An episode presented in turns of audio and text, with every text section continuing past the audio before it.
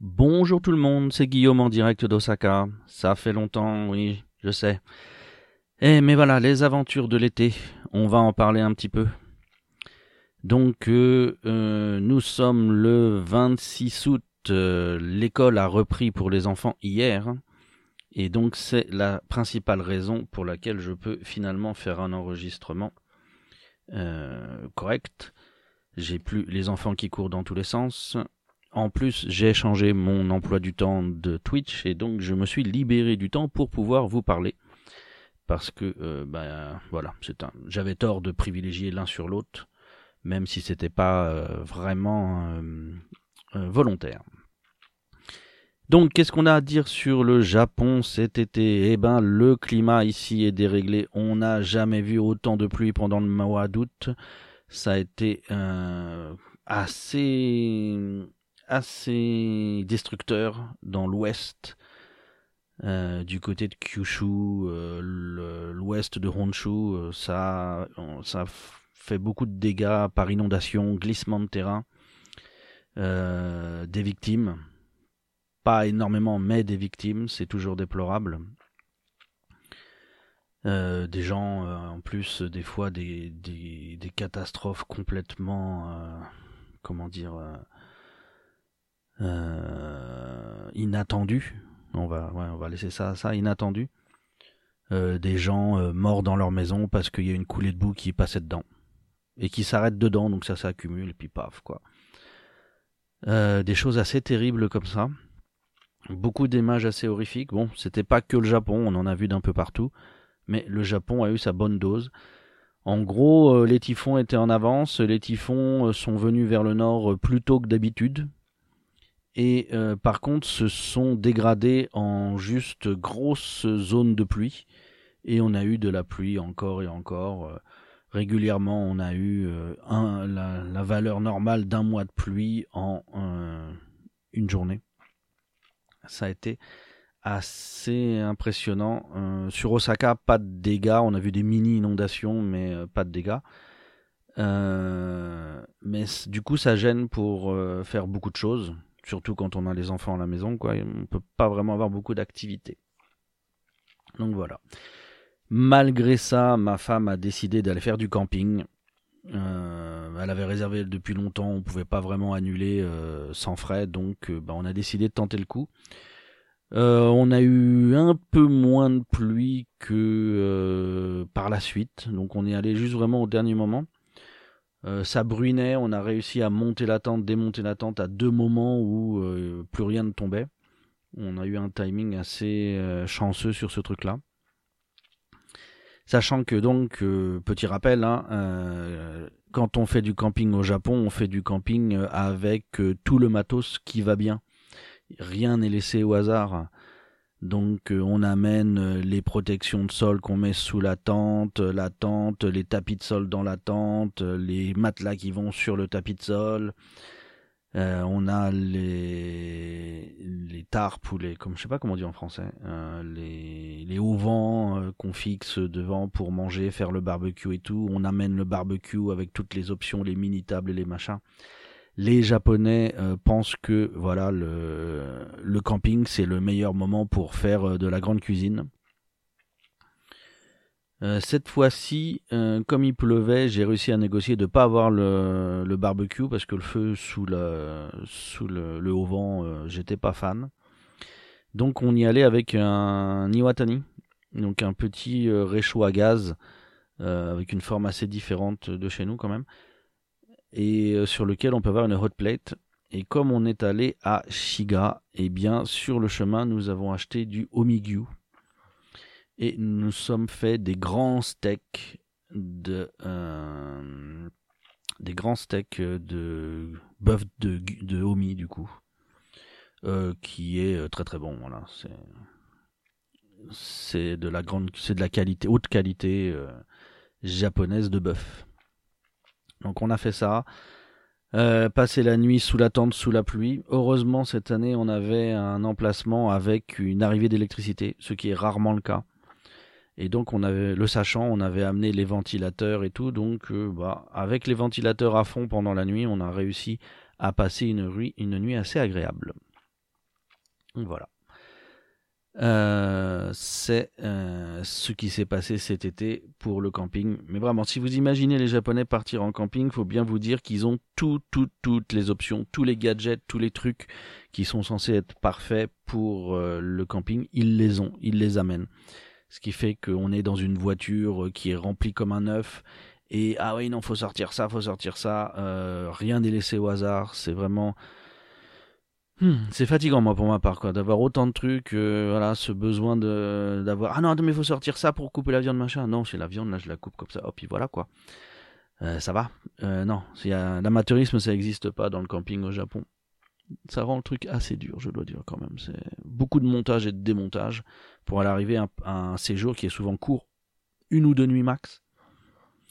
Donc c'est bah voilà, en fait, vous arrivez, vous montez, vous dormez, vous vous levez, vous mangez et vous démontez. Si c'est une seule nuit, c'est dur, c'est dur, c'est dur. Voilà. Euh, donc ça, c'était nos aventures de camping cet été. Du coup, après, bah, on n'a pas prolongé le camping et on est allé chez les beaux-parents. Euh, ça relève un peu du camping aussi du point de vue des conditions. Sauf que bon, voilà, il y a un toit en dur au-dessus, mais euh, le sol n'est pas moins dur. Il n'y a pas de lit chez les beaux-parents pour tout le monde, donc on dort par terre, futon et tout. Euh, donc voilà. Sinon, qu'est-ce que j'ai d'autre à vous raconter? Je crois que je ne l'ai pas raconté encore, mais ma femme a eu un problème avec. Euh, ma femme bosse en, intérim. Ce qu'ils appellent les staffing euh, companies ici. Donc en fait, c'est des sociétés qui placent les gens. Donc si, je me souviens bien, c'est les boîtes d'intérim font ça, quoi, sur des contrats plus ou moins longs. Et euh, ma femme a eu deux. On est à son troisième euh, agent d'intérim, euh, agent de placement cette année, parce que les deux premiers, eh bien, ont démissionné de leur poste salarié dans la société d'intérim pour devenir eux-mêmes intérimaires. En fait, voyant passer des offres devant eux, ils ont sont dit ah mais non en fait ça ça gagne mieux, c'est plus sympa et tout. Ils ont démissionné du job, ils se sont inscrits pour euh, pour euh, se faire placer. Euh, ma femme était un peu sur le cul, hein, quoi. En plus pour elle c'était un petit peu de la concurrence, donc bah, mais attendez, non, enfin non c'est pas juste. Mais voilà, bah, elle a quand même un, un contrat qui lui va bien en ce moment, donc on va pas se plaindre. Mais c'est surprenant de voir les gens comme ça euh, sauter par-dessus la barrière et se mettre dans l'autre camp. Sinon, vie Japon, je peux aussi vous parler des euh, sacs plastiques au supermarché. Euh, les sacs plastiques sont devenus pas automatiques au Japon, dans les supermarchés, dans les commerces en général. Donc on vous les propose et vous devez payer pour. Donc selon la taille, c'est 3 ou 5 yens pour le, pour le sac, euh, le sac plastique. Et puis, euh, ce qui est marrant, c'est que dans mon supermarché, en fait, pour aider à ça, ils ont fait une opération euh, d'incitation supplémentaire. Donc, si vous veniez avec votre propre sac, avec votre éco bag, en plus, vous aviez une réduction de votre, de votre facture de 2 yens. Donc non seulement ils facturent les sacs, mais en plus ils vous font une réduction sur votre euh, sur euh, votre euh, addition si vous avez votre propre sac. c'était incitatif, c'était, je le sais maintenant. Quand j'avais noté ça dans, dans mes idées, je savais pas que c'était le cas. J'avais pas vu d'information, mais là maintenant l'information, c'est une opération promotionnelle qui va s'arrêter. C'était temporaire. Euh, on en a jusqu'au 31 août. Et après ça, donc, il n'y aura plus les deux, les deux yens de réduc pour les cobags. Il y aura juste les sacs payants. Faire. C'était voilà, c'était intéressant d'avoir cette, cette aide euh, de la, cette, cette incitation. C'était assez sympa. Ça, ça, c'était un geste. Parce que bon, deux yens, ça change pas grand chose à votre addition quand même. Hein. Voilà. Sinon, en sujet suivant, euh, plus d'actualité. En août, j'ai eu la deuxième piqûre de vaccin de Pfizer. J'ai eu la première en début juillet. J'ai eu la deuxième le 1er août. Et euh, j'ai eu le lendemain de la fièvre et j'ai développé un gros rhume. Et le rhume a duré une petite semaine. Et j'ai eu un état de fatigue pendant tout ce temps-là, pendant dix jours. J'ai finalement retrouvé une forme où j'avais pas la sensation de fatigue qui m'était apparue après le vaccin. voilà, pendant dix jours finalement, hein, donc euh, shooté le premier, le 12, je me suis senti normal, plus rien de, bizarre sur la fatigue, etc. Donc euh, voilà, le Pfizer, euh, je suis suis pro-vaccin, mais le Pfizer il tape dur. et je m'inquiète pour le fait qu'on aura, qu'on pourrait avoir un troisième shot. Je me demande si le troisième shot me foutra par terre de la même manière ou plus longtemps. voilà, je m'inquiète de, de, comment ça va se passer. J'espère qu'on aura vite des, des rumeurs disant oh non le troisième shot ça fait rien. Euh, je croise les doigts parce que bah, s'il faut que j'ai euh, deux semaines dans le coltard, euh, ça faudra pas que ça arrive trop souvent. Hein. Juste le troisième, hein, pas de trimestriel. Hein, si je supporterai pas quoi, ça va me tuer. Voilà. Donc du coup, que vous dire au sujet de la situation au Japon? Bah, on a eu les JO qui se sont tenus même si la population était opposée, malgré tout, la population a beaucoup regardé à la télévision les cérémonies, les, les, euh, épreuves. Euh, il y a eu des records d'audience pour les cérémonies au Japon. Euh, le Japon a mieux performé que d'habitude, donc ils ont eu une meilleure moisson de médailles et ils étaient contents de, des jeux c'est un gros truc les jeux au Japon. Euh, ils aiment beaucoup, ils font beaucoup de, de pubs autour des athlètes euh, pour les aider à récupérer des sponsors et tout. Donc euh, les, Japon, les Japonais se passionnent beaucoup pour, les Jeux Olympiques. Donc les bons résultats, c'est cool pour, pour les Japonais, ils en sont contents. Et dans le même temps, du coup, eh bien oui, forcément, on a eu un pic de contamination euh, du Covid qui est euh, la quatrième vague, je crois à peu près, et c'est la plus grosse vague de loin de, euh, de toute cette pandémie. C'est chaud. Ça continue encore, là, on est toujours dans le pic. Euh, voilà, sur le variant Delta. Et visiblement, on nous en a pas parlé, mais le variant euh, lambda euh, aussi serait arrivé au Japon. Donc, on va voir ce que ça donne. Du coup, le Japon a des préfectures qui sont en état d'urgence. depuis le Tokyo, ça s'est pas arrêté, il me semble. Et euh, Osaka, par exemple, on était une des premières à remettre un état d'urgence. Ça a commencé le 1er août. Non, ça a commencé quoi? Ça a commencé début août, je ne sais plus la date exacte, et ça doit continuer euh, jusqu'à fin août, mi-septembre. Euh, après, selon les activités, les, les conséquences du, de l'état d'urgence ont des durées qui sont variables. Euh, les gens qui ferment les magasins ou les restaurants, euh, ils sont plutôt jusqu'à fin septembre pour, euh, leur date de fermeture.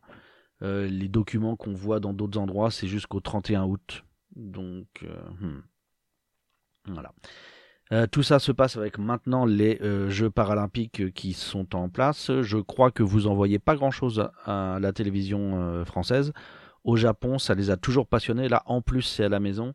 Donc euh, les Jeux olympiques, les Jeux paralympiques, euh, on les a à la télévision hier soir, 7 heures, hein, euh, heure de grande écoute. on avait trois chaînes qui passaient les Jeux paralympiques. Ce matin, je passe devant la télé du matin, il y avait les programmes genre Télématin, etc., qui faisaient les news et segments très longs sur le seulement après hein, le, le, reste du temps, il y avait aucun, aucun autre segment. C'était juste les Jeux paralympiques. Donc ici, c'est un assez gros deal. On en voit beaucoup. Euh, je dois dire que c'est très sympa. Il y a des sports que je connaissais pas. Le rugby en fauteuil roulant euh, m'a beaucoup impressionné, je dois dire. Les mecs euh, se, mettent des coups, des, des de chaise roulante, pas les uns sur les autres, mais chaise contre chaise, et les chocs sont assez violents. Il y a des mecs qui se jettent par terre du haut de de de leur fauteuil roulant. C'est très très impressionnant. Euh, en plus, il y, a différents handicaps. Il y en a, on se dit, mais c'est incroyable d'arriver à faire ça. Donc euh, voilà, moi j'aime bien regarder les Jeux paralympiques avec la vision japonaise où c'est des commentaires toujours très constructifs, c'est les mêmes commentaires en fait que sur des, athlètes valides. Et euh, il y a des sports que je découvre là, c'est vraiment fantastique. C'est très très intéressant, voilà, ça me passionne, c'est clair. Je sais pas si je continuerai à les regarder si j'en ai l'opportunité, mais par la suite ces sports-là, mais les voir là aux Jeux, aux Jeux paralympiques déjà c'est formidable. Et puis voilà, ça fait dans même déjà un quart d'heure que je vous parle, donc euh, euh, je pense qu'on va s'arrêter là pour aujourd'hui. Il faut en garder sous le pied pour que je puisse refaire un programme d'ici peu de temps. Je vous souhaite à tous et à toutes une bonne journée ou une bonne continuation selon le moment où vous m'écoutez, et je vous dis à bientôt.